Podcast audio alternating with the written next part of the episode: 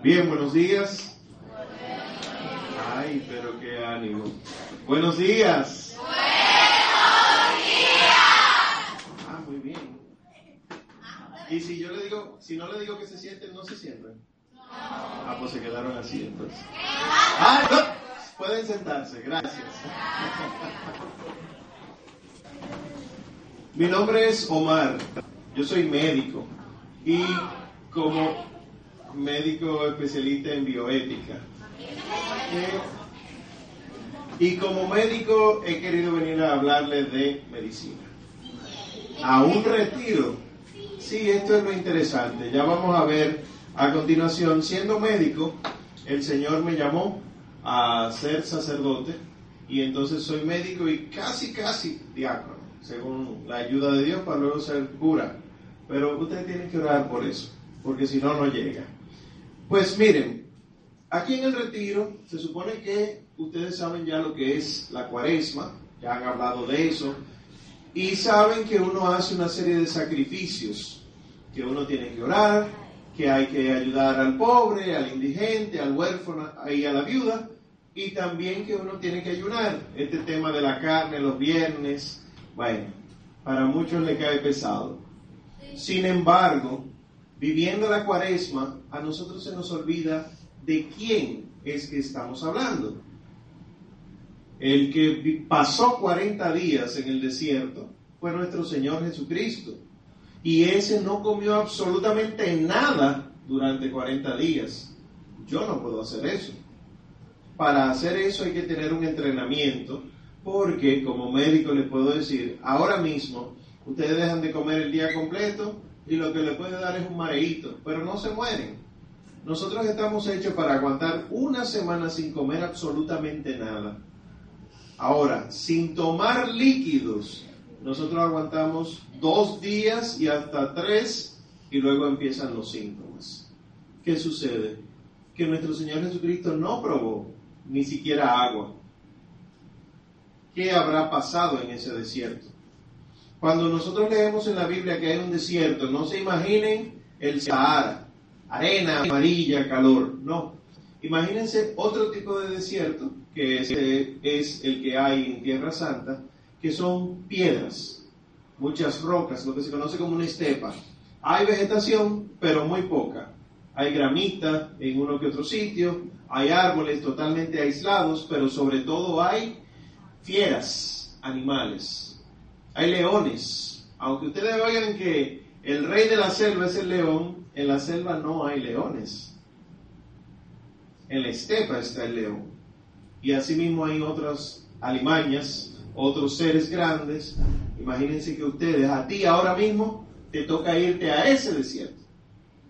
No es solamente calor, sino que uno está acechado por estas fieras que también tienen hambre y fácilmente te comen. Pues uno siempre escucha ahora en la cuaresma que si tú ayunas y lo que tú te ahorras en el ayuno no se lo da a los pobres, no estamos haciendo nada. Te pregunto yo, ¿cuántas monedas de 25, cuántos 50 pesos tú has podido dar? No me responden. Para ayudar a alguien.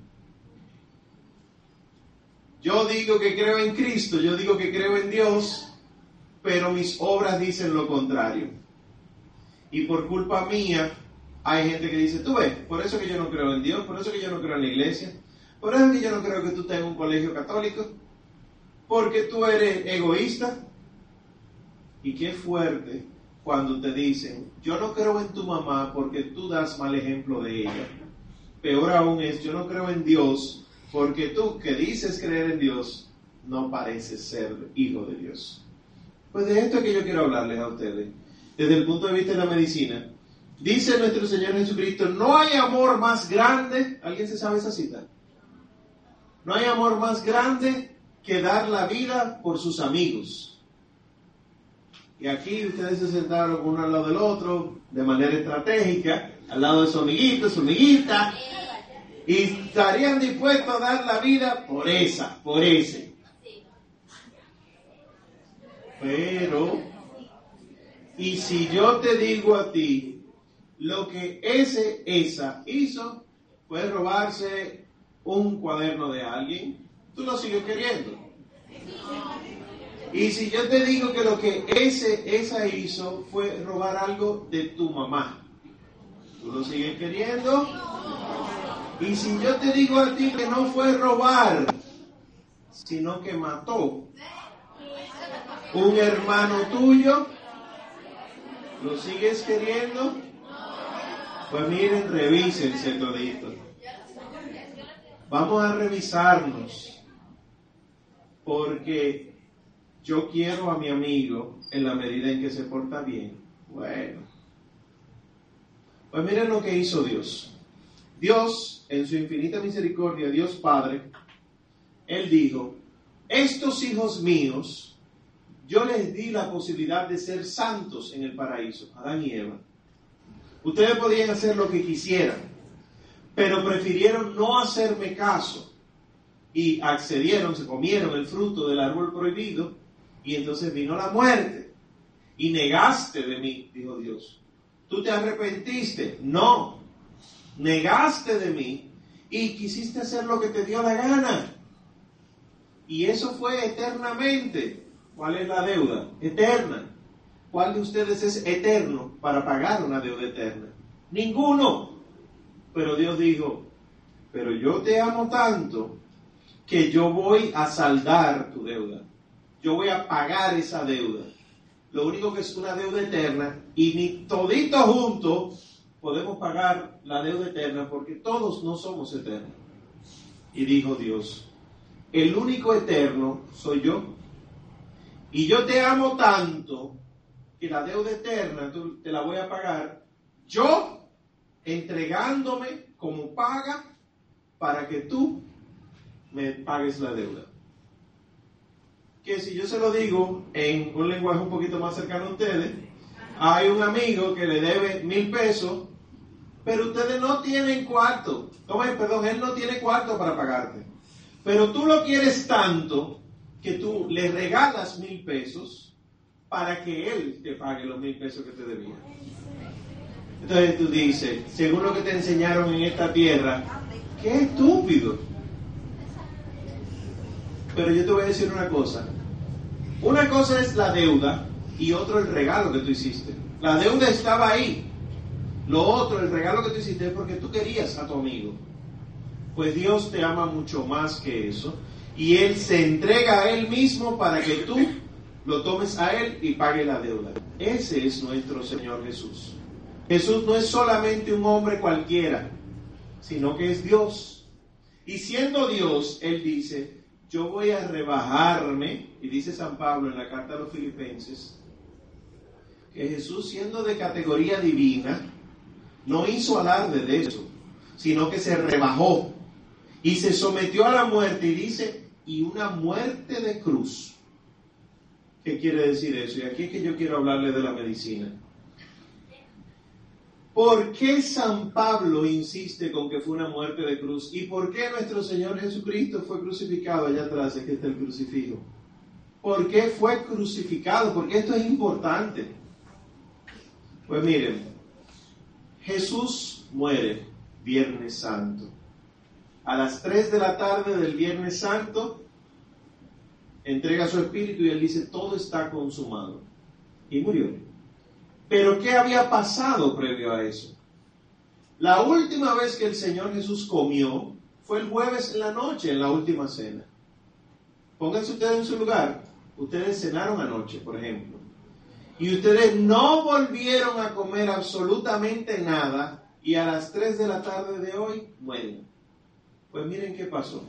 Él cenó el jueves en la noche, y luego le dice a sus apóstoles, vamos, salgamos de aquí. Salió de Jerusalén, bajó la montaña, porque Jerusalén está en, una cumbre, bajó la montaña, cruzó un río que se llama el Cedrón y subió a un montecito donde están sembrados muchos olivos, el, monte de los olivos, y ahí estaba con los doce. Y de los doce le dice a tres, vengan un poquito más para acá, Pedro, Santiago y Juan. Y estando ahí con ellos le dijo, por favor oren por mí, yo voy a estar allá adelante. Y allá adelante, él estaba orando, pero estaba tan preocupado, tan nervioso, que dice que sudaba sangre. Para el ser humano no es normal sudar sangre, porque el sudor se produce por unas glándulas específicas que no tienen nada que ver con los glóbulos rojos. Sin embargo, su estrés era tan fuerte. Yo no sé si alguno de ustedes ha estado preocupado por algún examen. Hay algunos de nosotros que los exámenes nos da con dolores de barriga, con mareo, que incluso ni dormimos de noche por los nervios. Imagínense más que eso. Hasta tal punto que los vasos sanguíneos, los capilares, se rompen y pasan a la glándula sudorípara y salen como sangre. Imagina que cada gota de tu sudor tuviera glóbulo rojo. Ese es el estrés grande que le estaba pasando y era orando. ¿Qué pudo haber habido en el corazón de nuestro Señor para él sudar sangre? Y incluso en un momento él dice, Padre, aparta de mí este cáliz, pero que no se haga mi voluntad sino la tuya. O sea, si por mí es, no, yo estoy sufriendo mucho, pero yo no vine a hacer lo que me dio la gana a mí, sino lo que tú quieres que sea mejor. Y dice el texto que en un momento se acercan los guardias con antorchas y que Judas aparece y le da el famoso beso de Judas, lo saluda cachete con cachete porque así es que se saludan los judíos y se dice la paz. Le da el beso y en ese momento lo agarran y empiezan a darle golpe. Todo esto ocurrió cerca de las 12 de la noche, porque la cena del jueves empezaba a, llevarse a cabo cuando se ponía el sol. O sea, la cena empezó después de las 6 de la tarde y esa cena se prolongaba durante tres horas porque había himnos, había cantos, etc. O sea, que el Señor Jesús sale de Jerusalén cerca de las 12 de la noche ya del viernes. Le dan golpe, lo amarran y se lo llevan a donde Poncio Pilato. Y Poncio Pilato dice, pero yo no encuentro ningún problema con él que él dice que es hijo de Dios. ¿Y cuál es el problema con eso? Y Pilato dice, no, yo no lo voy a crucificar. Yo lo que voy a hacer es mandarlo allí para que le den latigazos, le den golpes, y entonces después vuelvo y lo saco, porque ya va a estar condenado. Además, él no se robó nada, él no mató a nadie. Y todo lo que yo he oído es que él ha hecho cosas buenas, pues así mismo fue. Le dieron 50 latigazos pero no crean que son látigos como los que usan los diablos cojuelos en los carnavales.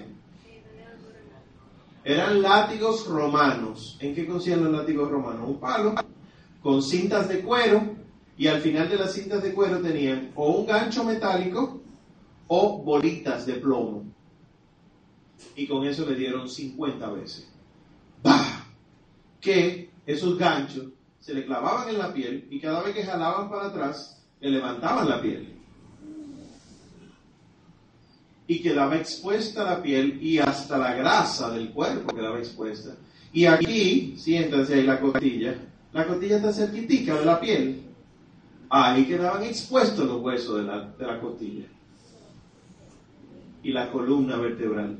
Y en ocasiones, porque no creen que fue solo espalda, también abajo, en las piernas, también en el cuello, esos eran los ganchos. Algunos tenían unos clavos que dándole ahí se le atravesaban los pulmones. Y las bolitas de plomo entonces, el pedazo que quedaba entero, pues entonces abollaba y dejaba el, el cuerpo lleno de moretones. Después que le dieron 50 de esos, lo levantan y lo llevan otra vez donde Pilato y Pilato dice, miren, ya está castigado, tense quieto. Y ellos dicen, no, crucifícalo, que lo queremos crucificado. Y lo llevaron donde Herodes. Y Herodes dijo, pero es que yo no veo ningún problema, es un asunto político, vayan donde Pilato otra vez. Y Pilato dijo, yo no sé qué voy a hacer con esta gente. Y por eso fue que él se lavó las manos. Porque él dijo, es que yo he tratado de liberarlo y el pueblo no quiere. Yo no me voy a ser responsable de eso que miren que lo que Pilato hizo no es correcto, pero era una situación difícil, porque ya Jesús estaba desangrado, ya Jesús estaba dolorido. Aquí, alguno que haya tenido alguna herida grande, que se cayó de, del skateboard o de la bicicleta, que tiene un guayón, hay guayones que, que tiran un líquido constantemente. o las heridas abiertas que duran mucho para cerrar y que duelen y que tú sientes tú, tú. Pues imagínate eso en la espalda entera, en las piernas y el cuello. Y a todo esto, cuando él le dieron, él tenía la mano amarrada, él no podía defenderse.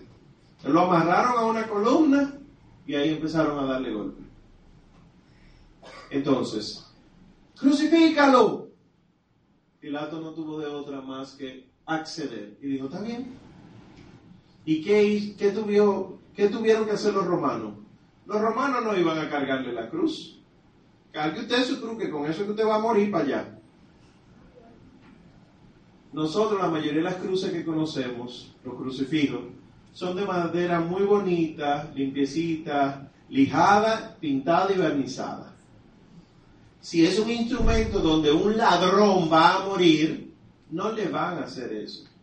Era un tronco eh, rústico, con astillas, irregular, y que muy probablemente haya sido utilizado en otra ocasión con otro crucificado que probablemente tenía toda la sangre del otro crucificado ahí ya podrida. Yo, ¿por qué le estoy, hago un paréntesis, ¿por qué yo le estoy contando todo esto? Porque Dios, que no tenía por qué hacer todo esto, lo hizo.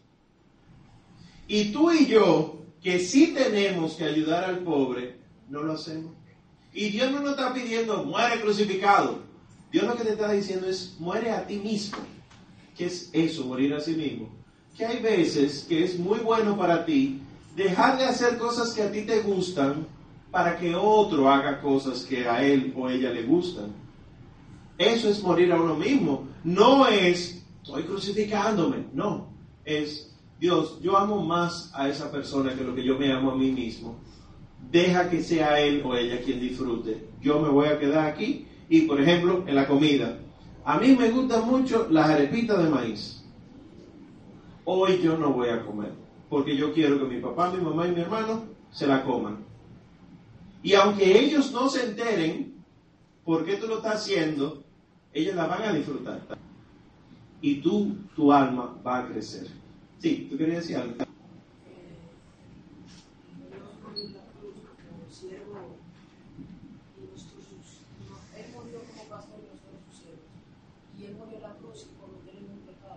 Sí. Para, eh, porque solamente el pecado en tiempo se podría o pagar con la muerte. Entonces ellos pasaban sus pecados a, cien, a ovejas y ciervos y los sacrificaban a ellos. Esa era la idea. Entonces Dios pasó como, pues, como siervo y recogió todos los pecados de nosotros para morir él.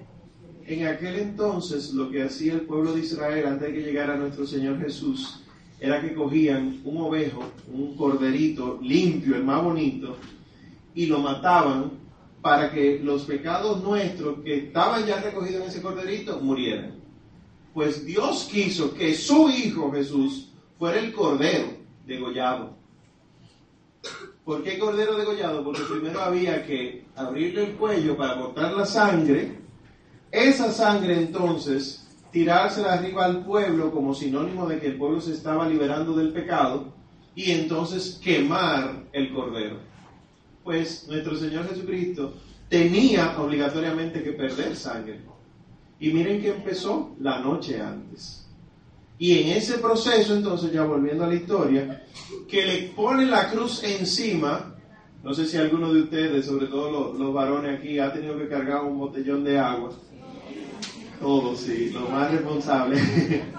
hay veces que uno siente que le va a salir el alma cargando eso. Y hay de ti si te toca cargar dos. Mira, así. Así.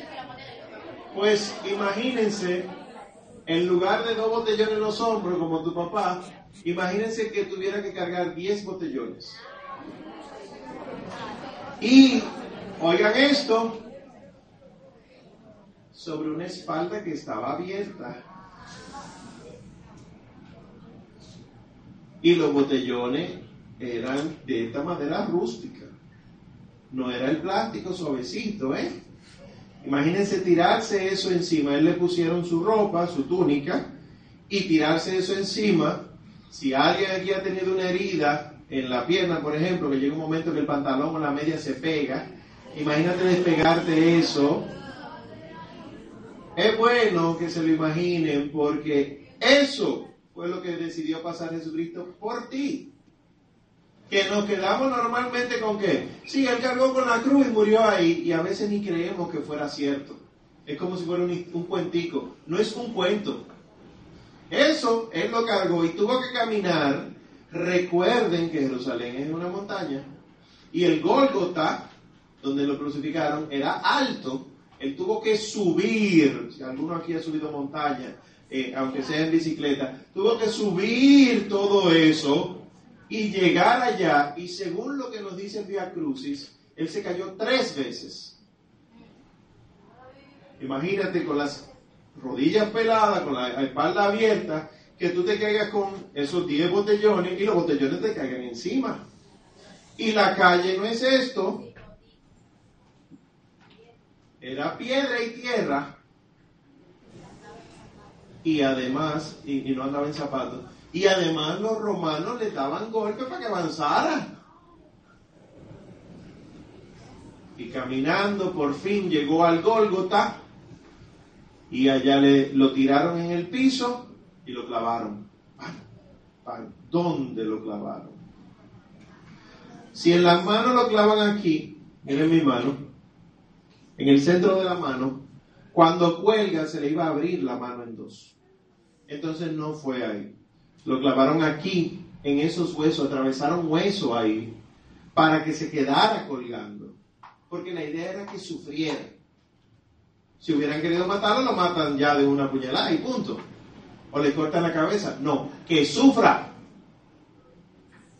Y en los pies, igual. Un pie sobre el otro, el izquierdo sobre el derecho, y las manos colgando, como había agujeros en la madera para poder meter el clavo ahí, cada crucificado era de diferente tamaño. Pues él era un poquito más corto que el anterior y él tuvieron que alarle el brazo para que pudiera coincidir ahí, le dislocaron el hombro.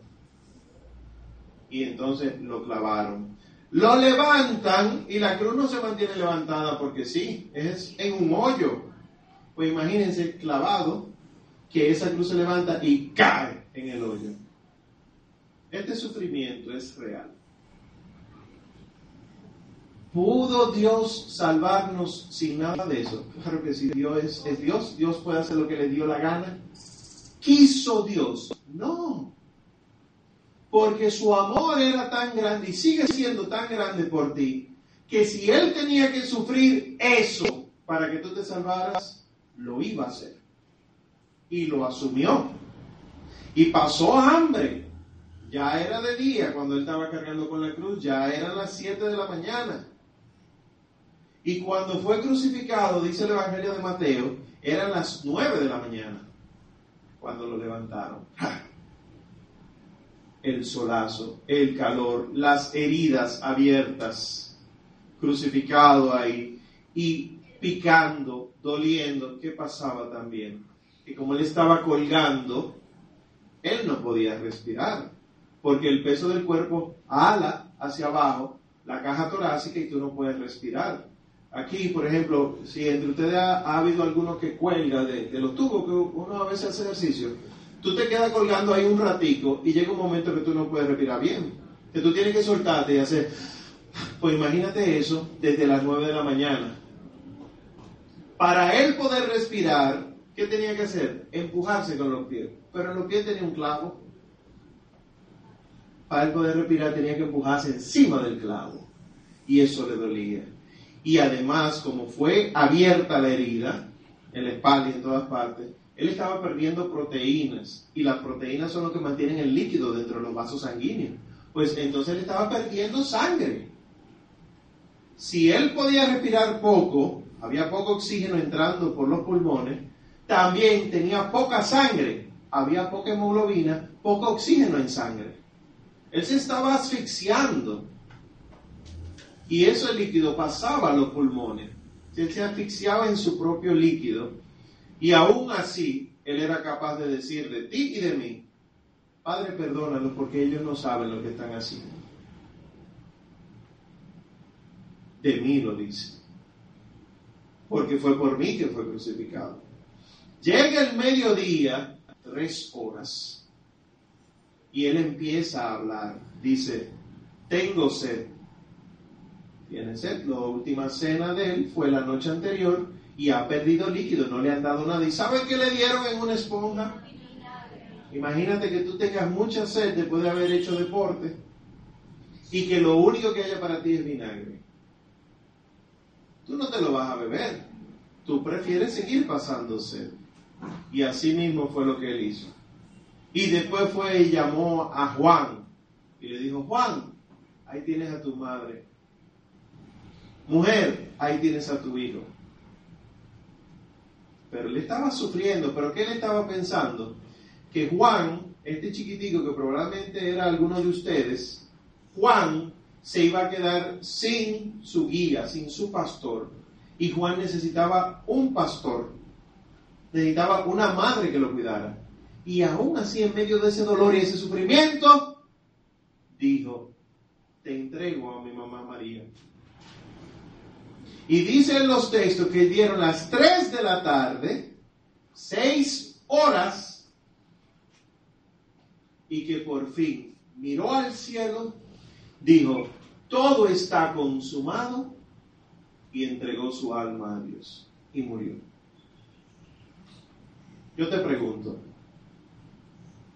a propósito del amigo que tienes al lado, de tu familia, quien sea, de eso, ¿qué tanto tú estás dispuesto a hacer por el que amas? Porque no hay amor más grande que dar la vida por sus amigos. Le voy a hablar de mí. Uno dice que sí, que quiere mucha gente. Pero cuando viene así el momento real, uno se pregunta, yo sí, mi amiga, yo te amo, tú eres mi amiga por siempre. Mi amigo, tú eres el mejor pana que Dios me ha regalado. Tú eres una bendición. Ah, pues mira, eh, necesitamos matar a uno de los dos. Eh, yo me entrego, embute. Uno duda. Y el Señor no dudó. ¿Qué pide Dios de ti hoy? ¿Qué pide Dios de mí hoy? Que des limosna. Punto. ¿Qué pide Dios de ti? Que un día tú no comas carne y ya un día.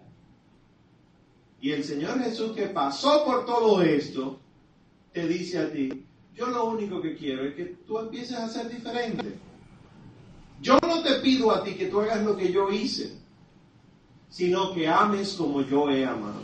Fíjense que son diez los mandamientos de la ley de Dios. Y el Señor Jesús dice, está bien, son diez, pero se resumen en dos. Amar a Dios sobre todas las cosas y al prójimo como a ti mismo. Y después él dice, no, todo eso se resume en uno solo. Ámense como yo les he amado. Es lo único que el Señor dice. Tú y yo no tenemos que estar pendientes de los diez mandamientos. Tú y yo no tenemos que andar pendientes de los 600 preceptos que tenían los judíos. Tú y yo lo único que tenemos que hacer es amar y a partir de eso hacer lo que nos dé la gana. Dice San Agustín, ama y haz lo que quieras. Vamos a cerrar los ojos 30 segundos. Es para pensar una cosa que le voy a decir. 30 segundos, lo voy a tomar con el reloj. Cierra los ojos. En la sinceridad de tu corazón, no hagas ningún gesto, nadie te está mirando. ¿Hay una persona por la cual tú serías capaz de pasar todo eso?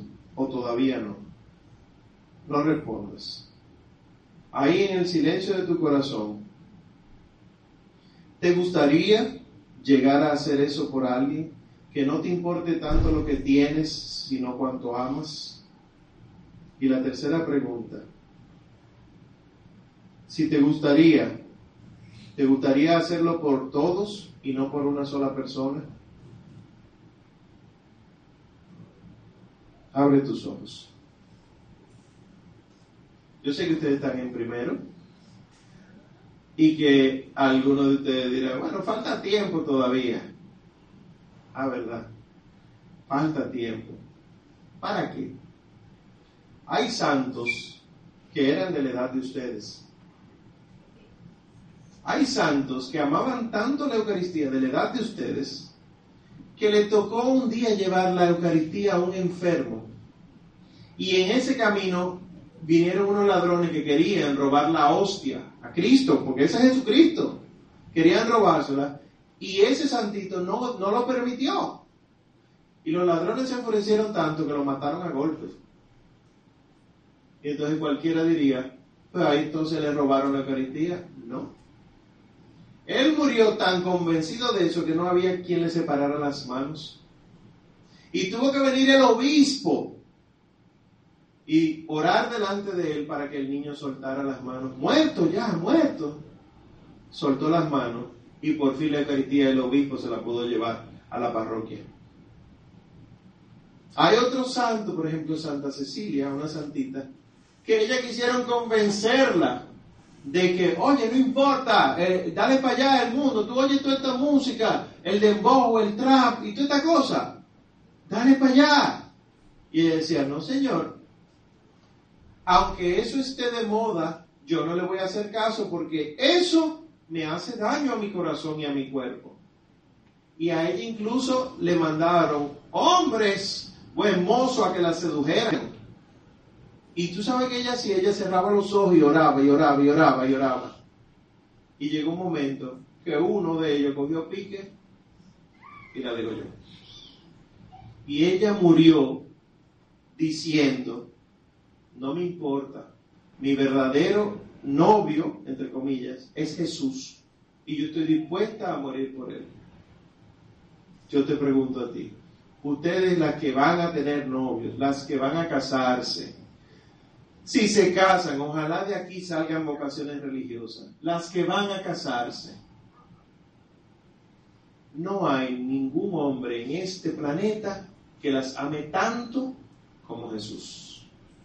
Y a los varones les digo, por más novia que tú digas que puedes tener y termina casándote con la mujer de tu vida, y ojalá salgan sacerdotes de aquí, yo les digo, ustedes nunca van a experimentar un amor más grande que el de Dios. Se lo digo por experiencia porque yo soy alumno del San Gabriel de la Dolorosa.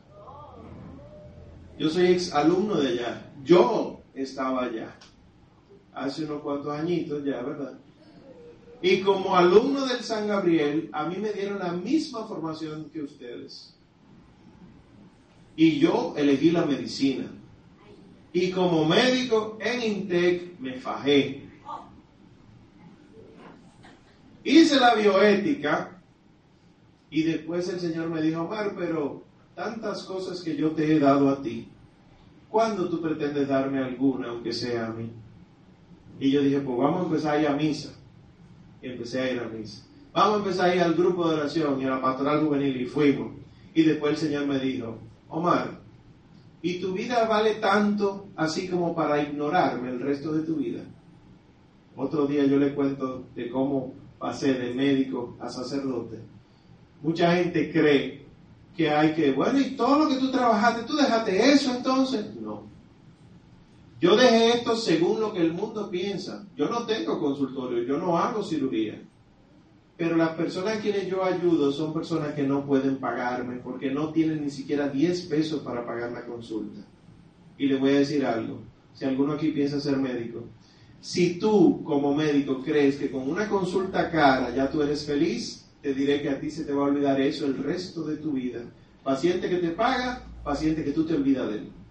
Ahora, paciente que te agradece de corazón todo lo que tú hiciste y no tiene con qué pagarte, es un paciente que el resto de su vida va a orar por ti y es un intercesor para que te vaya bien. Entonces te pregunto, ya con esto termino, ¿qué te gustaría a ti? ¿Ser feliz aquí en la tierra y después pasar sufrimiento? ¿O mejor sufrir aquí y eternamente ser feliz? Se lo dejo a ustedes para que decidan. Pero no pierdan la oportunidad porque así como el Señor Jesús decidió sufrir por ti, tú, un chin de sufrimiento hoy, acumulas cosas muy buenas en el cielo. Empecemos y no paremos y demos gracias a Dios. Vamos a cerrar los ojos 30 segundos, pero ahora para orar. Pero 30 segundos, cierra tus ojos. Cierra los ojos. Señor, qué difícil es ser como yo soy ahora. Yo te pido que mires mi corazón, que no mires todas las locuras que yo hago, sino que mires este momento de sinceridad en mí, para que tú, Señor, seas el centro de mi vida. ¿Cuánto has sufrido? Enséñame a acompañarte en este sufrimiento. Y que si yo puedo, Señor, que en mi cuerpo se complete lo que te faltó a ti sufrir en la cruz. Amén. Amén. Un aplauso a Jesucristo.